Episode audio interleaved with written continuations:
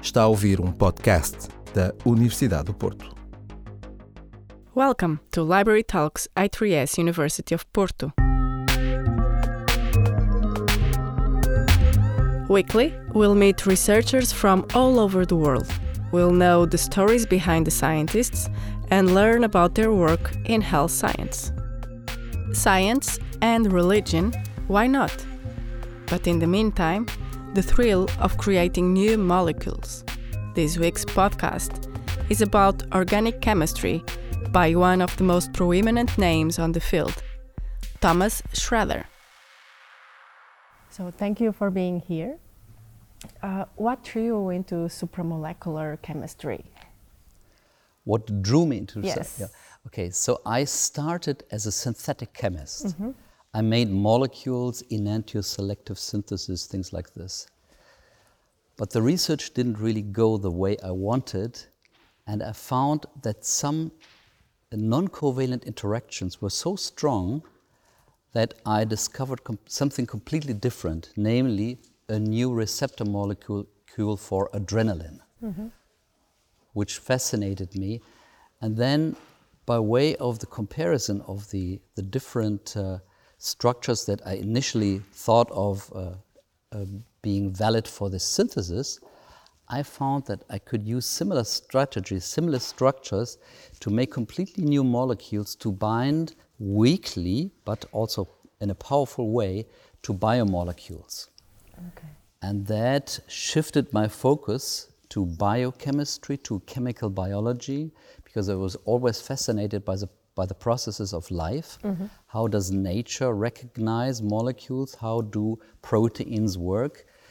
And much of the answer is contained in supramolecular chemistry, the weak interactions between molecules, the weak interaction nature uses, and hopefully the same weak interactions that we chemists can use to redirect the path of these processes.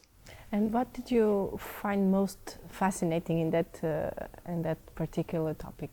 How was, why was that enough for you for you to shift your focus? Did you have any key influencers at the time? Is, was there a, a particular paper that influenced you or something? Um, I would rather say that the initial results we received mm -hmm. were so so stunning okay. that I said, I must go this way. For example, we looked for a molecule that could bind to a beta sheet, to an existing okay. beta sheet. We screened the Aldrich catalog and we found a heterocycle and we analyzed this heterocycle very, very intensely and we found huge interactions with peptides, but only in the beta sheet conformation. Then I went to Detlef Riesner, one of the guys who discovered the prion proteins. Mm -hmm and he said, Oh, that's very interesting. Let's make an experiment with a prion protein. And we could keep the prion protein in solution. It would not aggregate anymore. And then we started a collaboration. And now I'm here because I have discovered some of the molecules that are now potentially developed as drugs against prion diseases or also Alzheimer's, Parkinson's diseases, etc. So for me, the fascination yeah. is that a simple organic chemist can make small molecules that have a profound impact, on pathologic processes. And after those initial discoveries that you've made, we think that the research on those molecules um, went right in the right directions as you predicted yeah. initially? Yeah. Or yeah. do you think they shifted somehow? Well, we always start with the molecules. Mm -hmm. We are organic chemists. We want to know the molecular basis of disease, for mm -hmm. example, but also of a potential therapy. And then we go to the computer and we model the molecules to a biomolecule, for example, a beta sheet. And if this looks nice, then we go to the lab and synthesize the ligand, the artificial ligand. And that is something that nature cannot do. We can do, we can construct uh, structures that proteins cannot make. Mm-hmm. And with these structures, we go back to the lab in vitro and we see if we can make the complexes that we want. Then we go to cells and then to animals and maybe one day to humans. Mm -hmm.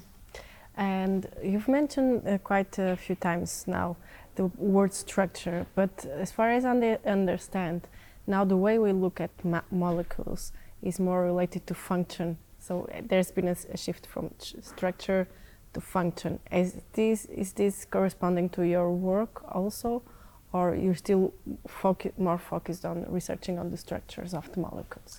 I think everything Both. is important, but I, as a chemist, mm-hmm. would like to start with a structure mm-hmm. in order to be able to design a molecule, mm-hmm. but then also to understand what the molecule really does. For example, there are many drugs or many molecules that interfere with the aggregation of the Alzheimer's peptide, but very little is known about what does the molecule do with the peptide.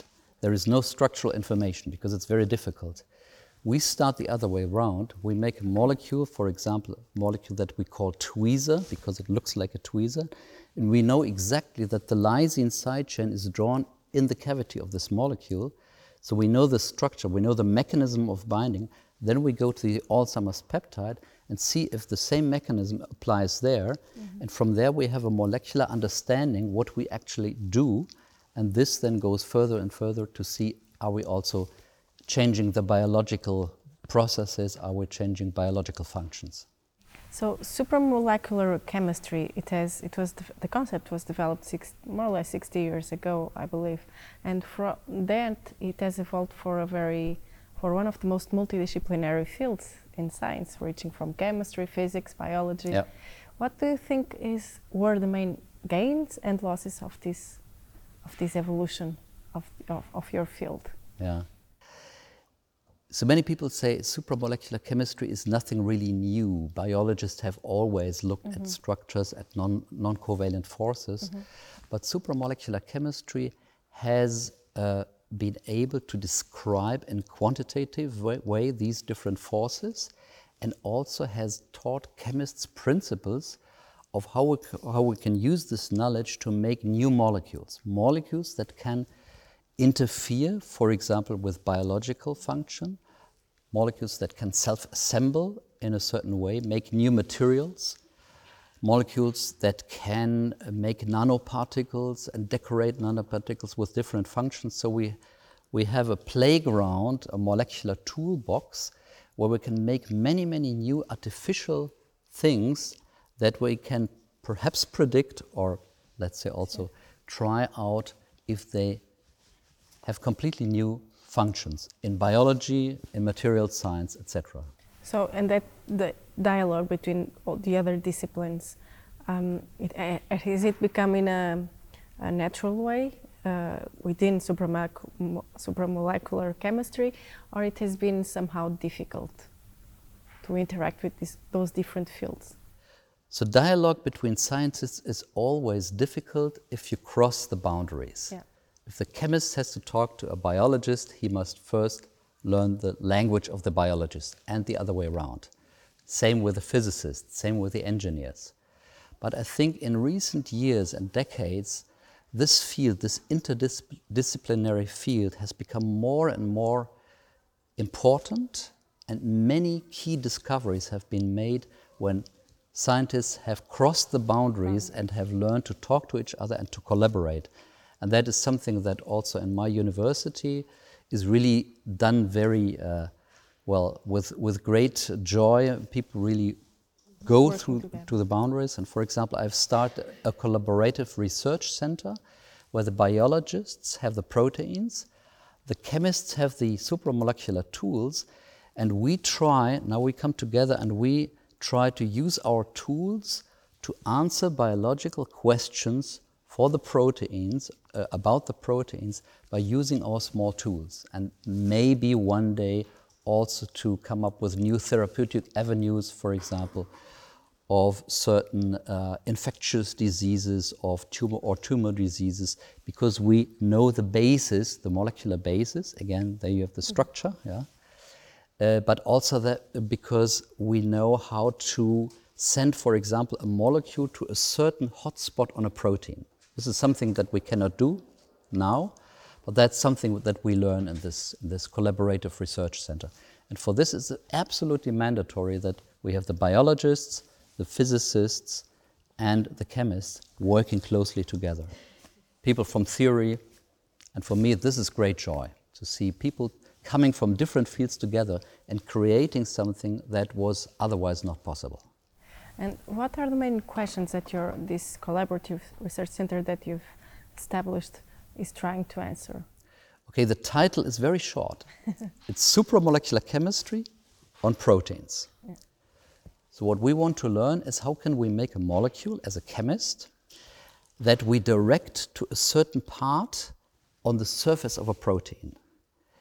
Classical medicinal chemistry look, looks at the active site, looks at, at deep clefts, and you can send a molecule there, you can even uh, calculate this. But the proteins are more. They are big entities and they have a large surface. And with this surface, one protein communicates with another protein. And this signaling is very, very important. And in recent years, uh, medicinal chemists have found out that a very large number of biological processes is also controlled by these protein protein interactions. Now, the question is can we learn how to interfere with these important signaling processes? That's what we, we, we try in this consortium. What have you come up uh, so far uh, regarding that question? Uh, well, we have uh, several proof of principles mm-hmm. where we made different molecules, polymers, for example, affinity polymers, or also small molecular tweezers, or also cyclopeptides that were trained to land on a certain hotspot of a protein. We could show that well defined protein protein interactions can now be weakened or completely inhibited. But we also have learned to make a molecule that is like a glue that can glue together two proteins. So we strengthen a certain protein protein interaction. And now, with some of these uh, uh, cases, we have gone into cells. And uh, that's now the second part of our, the second funding period, where we want to uh, compete with all the different proteins in a cell. And these are more than 10,000 mm-hmm. different proteins. So our molecules must be very specific. And then maybe one day we go into animals in order to show that we can also interfere with pathologic processes. But that's yeah, at far the away. uh, so that our listeners can understand a little bit better. Um, how is a molecule done? How do you make artificially a molecule in the lab? So synthesis mm-hmm. is organic synthesis, as everybody knows. But the molecule we make must be complementary to a certain part of the protein. So we look very closely to the crystal structure of a protein, and all our biology partners, they have proteins and they have the crystal stru- structure. So we know exactly how the surface looks like. And then we try to design on the computer a molecule with binding sites that is exactly complementary to that certain part of the protein where we want to land like the lunar module lands on the lunar surface. Yeah? Only we have a certain part of the surface. We only want to land. So we teach the molecule, because of its functionalities, to please only land there. That is certainly very difficult. Mm-hmm. And sometimes we are completely failing. But sometimes we can show by NMR spectroscopy that exactly those cross peaks of the amino acids okay. that are there are, are shifting. Yeah? And then we go do the next step and go, for example, for pull down assays with enzymes or so, and we show that we can actually interfere with this, with a certain receptor protein interaction or so. Mm-hmm. So we look at the structure, we design a molecule, we also use combinatorial uh, techniques, so we make a, a, a library of different compounds and select the best binder. But it all boils down to the organic synthesis of molecules that are complementary to a certain part of a protein surface. Or in another project, complementary to a DNA major groove. Yeah? So we may also make molecules that bind specifically to a certain sequence of, of DNA bases in, in a double stranded helix. You've been involved in uh, quite a few major discoveries. Uh, what do you think uh, is key to, to make a groundbreaking discovery in science? Yeah. you could say the grace of God. okay, fair enough. I always, I always have the feeling that I, I can say two things. 1st mm-hmm. you should aim high. I always tell my PhD students, I don't give you a topic or a challenge that you most likely can achieve, because then you can almost predict the result. We want to ask the big questions. We want to try to answer the difficult questions that really will advance our knowledge. We want to aim high. So, for example, we want to, to make a molecule, that a modular system that can recognize the sequence of a gene and send the molecule to the major groove of a DNA and completely shut down the gene entirely artificially. Nobody can do this now. Mm-hmm. So we have an idea how to do this. Every single step, every single process, a progress on this way will be interesting because the aim is so high. And I think we learn more about this.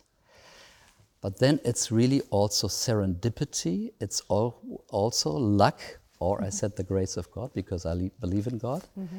And for me, it's really the, the sensational moments when things happen in the lab which I did not really expect. Maybe I dreamt of, and the PhD student comes, Thomas, look at this spectrum, look at this, look at this crystal structure. And then sometimes real things happen that we did not expect. And well, that's, that's the joy of discovery. Yeah. And how do you, if it is possible, how do you teach your PhD students, for example, to ask difficult questions? Because that's uh, not the skill that you teach in PhD programs or uh, in undergraduate courses. How do you? Yeah. So we Inspire them. regularly meet. I meet with every PhD student every three weeks. And I first always want to hear what happened to you during the last three weeks. And uh, I want to hear uh, what he or she has found out, and not only new reactions, but what he learned, he or she learned.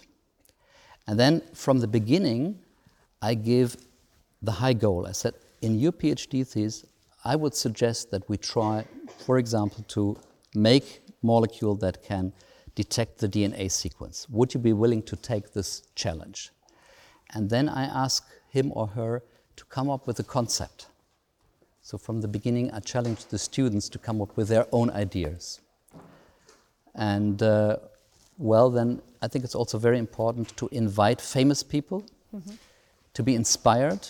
For me, the most important thing in a conference is to be inspired, to see great things have been discovered by others. Maybe I can do the same. To meet people who are really uh, um, inspired, as who are inspiring, who have great joy in what they do, and to say, okay, I want to do the same. I can do the same. And then certainly I must provide a good environment, good research conditions, enough money, etc. And how would you describe yourself as a scientist? How would I describe myself? Yourself as a scientist. Maybe this. Uh, what are you expecting now? No, just what do you see? How do you see yourself as a scientist? What type of scientist are you? Or what is to be a scientist for you? Yeah. So certainly there are I, am ve- certainly very, that, that description has evolved. For example, years. there are scientists who want to know very exactly the mechanism of things. They ask deep questions. They don't want to accomplish something. They don't want to change the course of the world. Yeah, but they want to understand. I think that is a that is a good scientist who asks the deep questions. But also scientists who want to m- apply science to solve problems in medicine, in in in any other uh, Uh, uh, area. It's also a valid question. I like to combine both. I want to use the things I learned as an organic chemist to learn more about biology or biochemistry, but also to interfere with biological systems and to redirect the path of protein recognition or biological processes, and always with the question can I use this against diseases?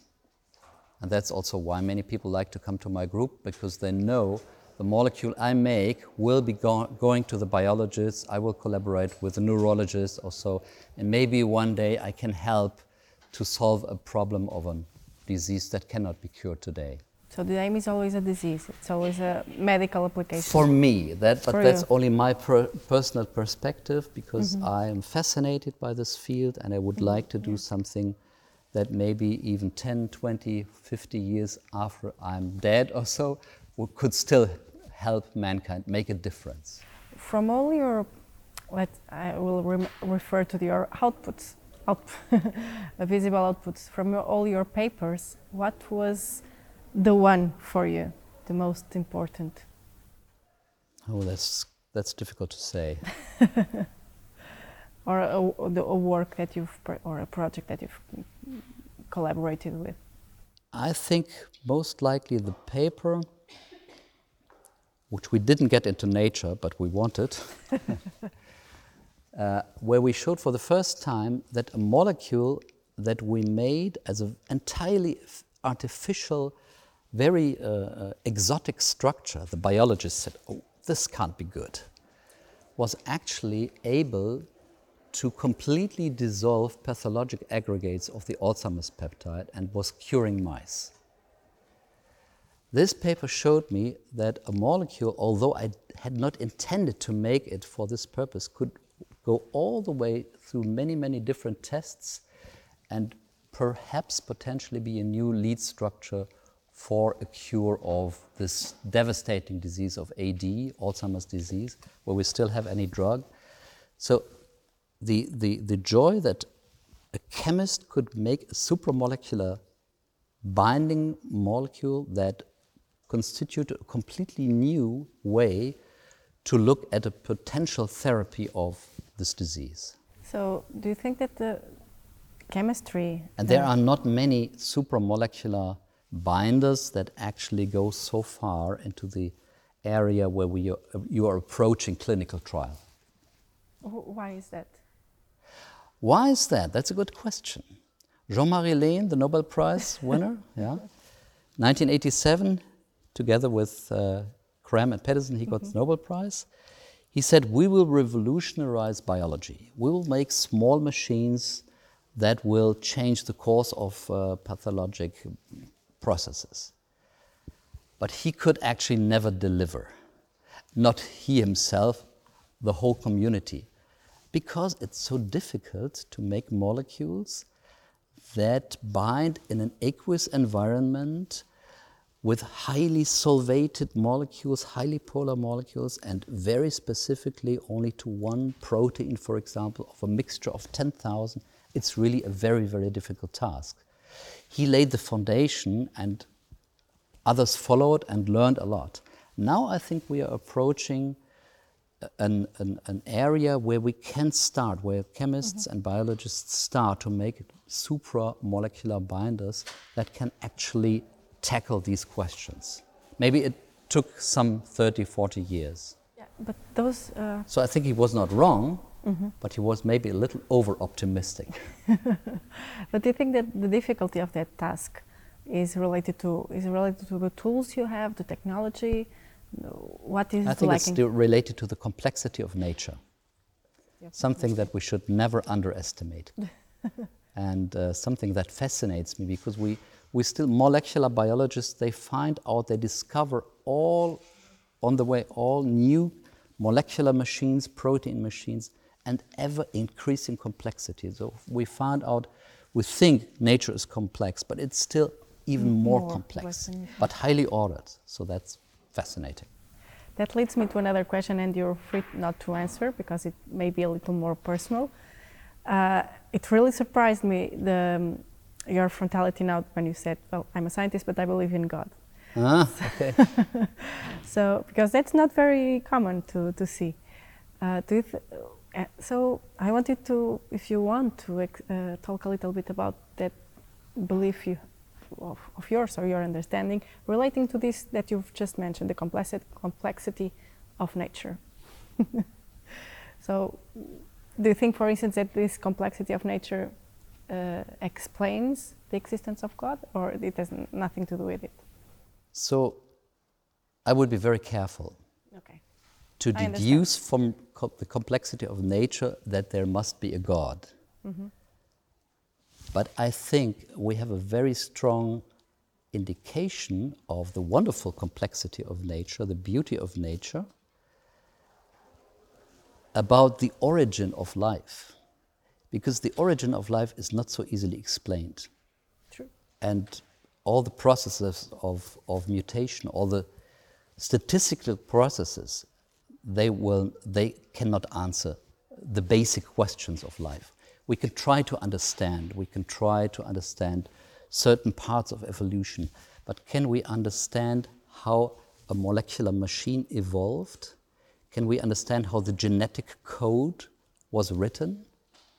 I mean, we, if we don't assume any ordering force that, that guided the process of evolution, for example, how can we understand such a code that a protein is made from a DNA that encodes the protein, but that is also responsible for the exact folding, three dimensional folding, which our supercomputer still cannot predict. So for me, the complexity of nature is a strong indication of, I would say, a, a higher force, a higher, let's say, being, mm-hmm. or some ordered, ordering force in the development of life. I started as a non Christian. When I became a, a, student, I met Christians and I became a Christian myself. And that changed my life. And I'm very happy about this. And certainly now I have a different perspective on many things and also on, on, on science. And for example, when I have this discovery, the first thing I do is I thank my God, my Lord. Yeah. And I think that was. But you should not mix this science and religion. Religion, yeah. okay. But so do you think that, that it was never a difficulty for you, for instance, with your peers, among your peers? That was never an obstacle for you? No. No. Okay. No. but actually, what I started is uh, in, in, in, Marburg University, where I was first my professor, now I'm in Essen University. I started with other Christian professors to give lectures about our different research disciplines and ask the question why can't a scientist not believe in God? Because I think there are many, many prejudices, mm-hmm. and I think there is not a fundamental obstacle between believing in a higher being, believing in God, and science. I would say even the opposite. I think that a scientist who really thinks about all the complex things that he sees, the wonders, the miracles in nature, he should at least find a Question. strong impetus to, to search God. That's, but that's my personal opinion.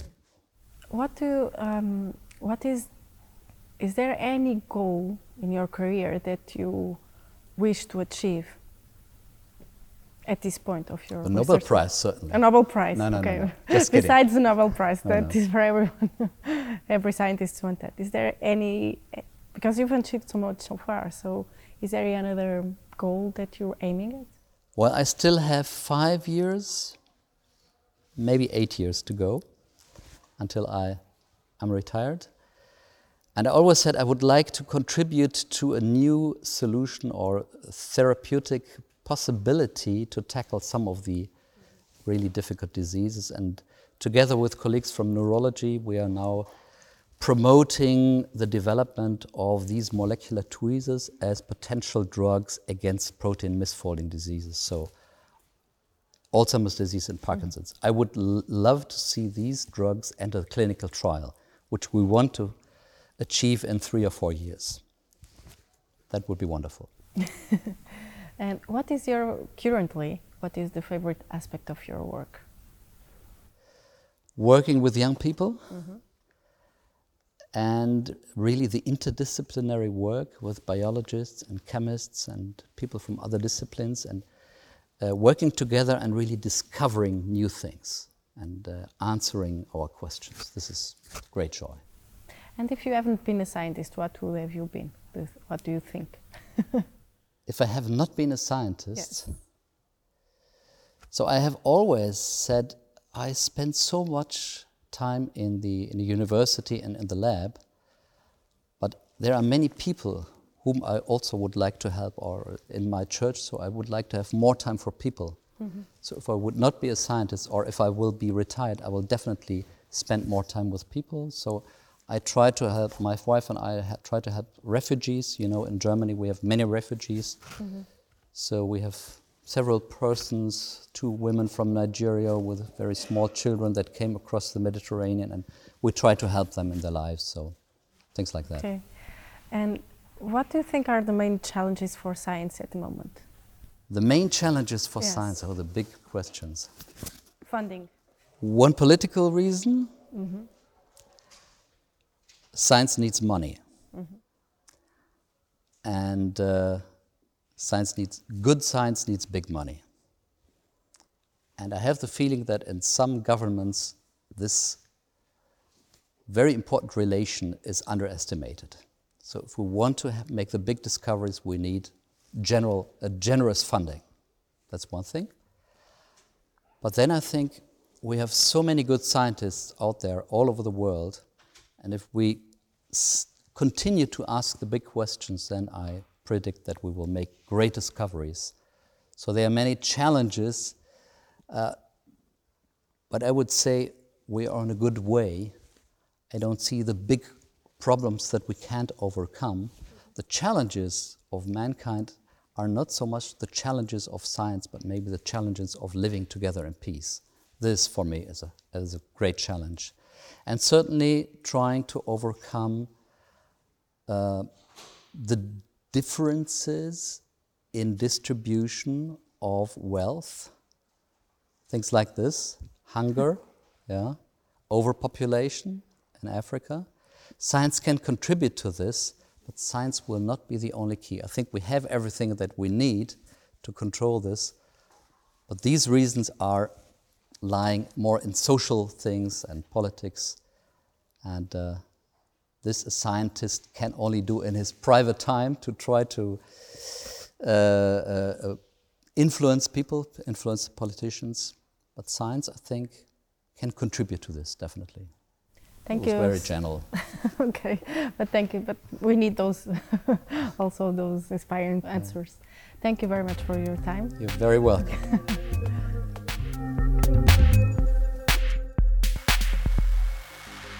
Para ouvir mais, subscreva os podcasts da Universidade do Porto em notícias.up.pt.